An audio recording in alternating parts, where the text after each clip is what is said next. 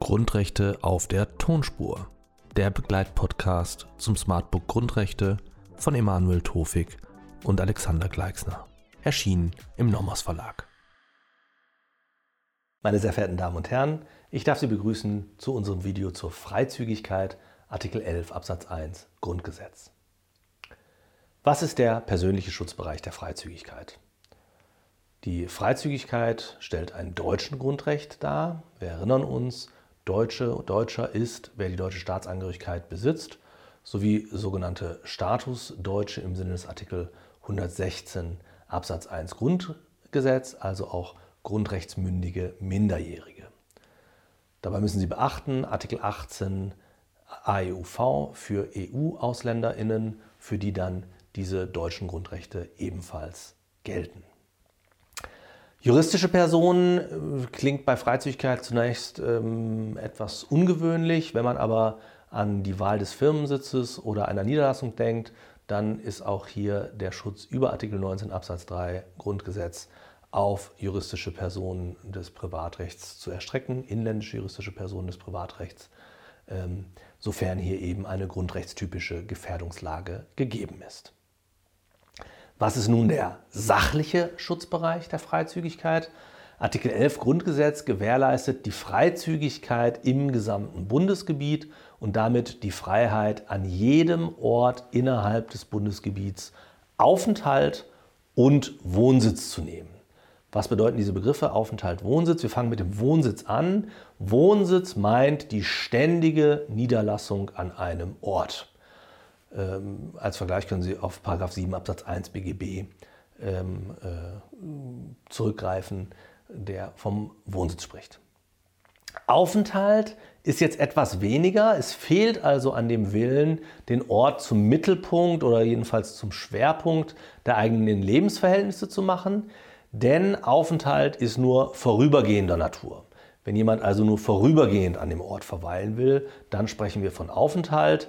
Eine bestimmte Zeitliche Verweildauer ist hier nicht zu verlangen, aber zur Abgrenzung äh, der bloß körperlichen Bewegungsfreiheit, die von Artikel 2 Absatz 2 Satz 2 Grundgesetz geschützt wird, sollte eine gewisse über die Alltagsmobilität hinausgehende Bedeutung bestehen, mehr als ein flüchtiges Verweilen. Ja. Und hierbei kann dann tatsächlich die Dauer als Indiz herangezogen werden. Darüber hinaus schützt Artikel 11 Absatz 1 Grundgesetz auch den Zuzug zu einem äh, Ort zum Zwecke des Aufenthalts oder der Wohnsitznahme, also beispielsweise die Einreise nach Deutschland, nicht jedoch die Ausreise aus Deutschland. Die Ausreise aus Deutschland wird nur durch die allgemeine Handlungsfreiheit nach Artikel 2 Absatz 1 Grundgesetz geschützt. Ich darf Sie hier verweisen auf einen ganz wunderbaren Fall und eine sehr grundlegende Entscheidung des Bundesverfassungsgerichts in der Sache Elfes, zu der es ein eigenes Video äh, gibt. Schließlich gehört zum Schutzbereich der Freizügigkeit auch die sogenannte negative Freizügigkeit, also die Freiheit, an einem einmal gewählten Ort bleiben zu dürfen, von ihm nicht verscheucht zu werden, wenn Sie so wollen.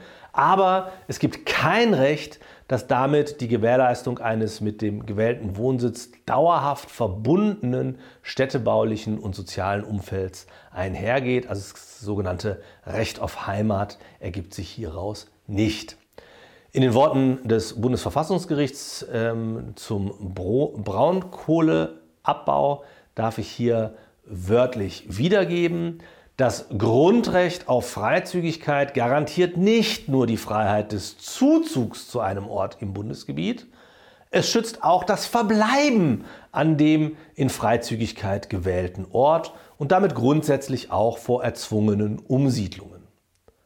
Das Grundrecht auf Freizügigkeit berechtigt allerdings nicht dazu, an Orten im Bundesgebiet Aufenthalt zu nehmen und zu verbleiben, an denen Regelungen zur Bodenordnung oder Bodennutzung einem Daueraufenthalt entgegenstehen und so bereits den Zuzug ausschließen oder einschränken oder, wenn sie erst nachträglich aufgestellt werden, letztlich zum Wegzug zwingen. Solche Regelungen berühren jedenfalls dann nicht den Schutzbereich von Artikel 11 Absatz 1 Grundgesetz, wenn sie allgemein gelten und nicht gezielt die Freizügigkeit bestimmter Personen oder Personengruppen treffen sollen. Soweit das Bundesverfassungsgericht in seiner Garzweiler Entscheidung 2013 im 134. Band. Wie kann nun ein Eingriff in Artikel 11 Grundgesetz gerechtfertigt werden? Nun, wenn wir auf die Schranken schauen, sehen wir in Artikel 11 Absatz 2 Grundgesetz einen qualifizierten Gesetzesvorbehalt. Einschränkungen können nur durch oder aufgrund eines Gesetzes vorgenommen werden und nur in den von der Norm abschließend genannten Fällen ergehen. Wenn Sie sich die Beispiele angucken, das sind alles schwerwiegende Angelegenheiten, beispielsweise die Abwehr einer drohenden Gefahr für den Bestand oder die freiheitlich-demokratische Grundordnung des Bundes oder eines Landes zur Bekämpfung von solchen Gefahr etc. Eine weitere Schranke findet sich in Artikel 17a Absatz 2 Grundgesetz. Danach sind Einschränkungen der Freizügigkeit zur Verteidigung und zum Schutz der Zivilbevölkerung möglich. Es greifen natürlich auch Schranken, Schranken hier, die sozusagen die äh, Rechtfertigung der Eingriffe wiederum beschränken. Einmal der Verhältnismäßigkeitsgrundsatz. Bei der Abwägung orientiert sich das Eingriffsinteresse an den Fällen des Artikel 11 Absatz 2 Grundgesetz. Diese sind von hohem Gewicht. Wenn Sie also beispielsweise die Abwehr einer drohenden Gefahr für den Bestand oder die freiheitlich-demokratische Grundordnung des Bundes oder eines Landes nehmen oder die Bekämpfung der Seuchengefahr, äh, Naturkatastrophen oder besonders schwere Unglücksfälle, den Schutz der Jugend ähm, äh, vor Verwahrlosung äh, oder die Vorbeugung strafbarer Handlungen, dann sind das alles sehr gewichtige ähm, öffentliche Interessen, öffentliche Güter, die in die Abwägung beim, bei der Verhältnismäßigkeitsprüfung einzustellen sind. Daneben greift als Schrankenschranke das Zitiergebot aus Artikel 19 Absatz 1 Satz 2 äh, Grundgesetz. Äh, für eingehende Ausführungen dazu darf ich Sie auf den äh, entsprechenden Abschnitt im Lehrbuch äh, verweisen bei den allgemeinen Grundrechtslehren. Wichtig zum Abschluss noch die Frage der Abgrenzung der Freizügigkeit von der Freiheit der Person nach Artikel 2 Absatz 2 Satz 2 Grundgesetz. Das Problem ähm, ist hier, dass die Abgrenzung zwischen den beiden Normen, zwischen Artikel 11 Freizügigkeit und Artikel 222 Freiheit der Person im Einzelfall zu treffen ist. Als Faustformel, ganz grob, lässt sich formulieren, Artikel 2 Absatz 2 Satz 2 Grundgesetz schützt das Weggehen Artikel 11 Grundgesetz schützt das Hinkommen. Fälle, in denen die Fortbewegung um den Aufenthalt an einem anderen äh, Ort geschieht, sind daher an Artikel 11 Grundgesetz zu messen. Ähm, Im umgekehrten Fall also äh, der Fortbewegung von einem bisherigen Aufenthalt ist dann äh, Artikel 2 Absatz 2 Satz 2 Grundgesetz maßgeblich. Wir kommen wieder zur, zur, zur Zusammenfassung, zum Wrap-up. Schutzbereich haben wir gesehen, persönlicher Schutzbereich deutschen Grundrecht. Juristische Personen können, sofern äh, die Freizügigkeit wesensmäßig anwendbar ist, auch in den Genuss von Artikel 11 Absatz 1 Grundgesetz kommen. Der sachliche Schutzbereich äh, nimmt die Freizügigkeit in den Blick, also die Freiheit, an jedem Ort innerhalb des Bundesgebietes Aufenthalt und Wohnsitz zu nehmen.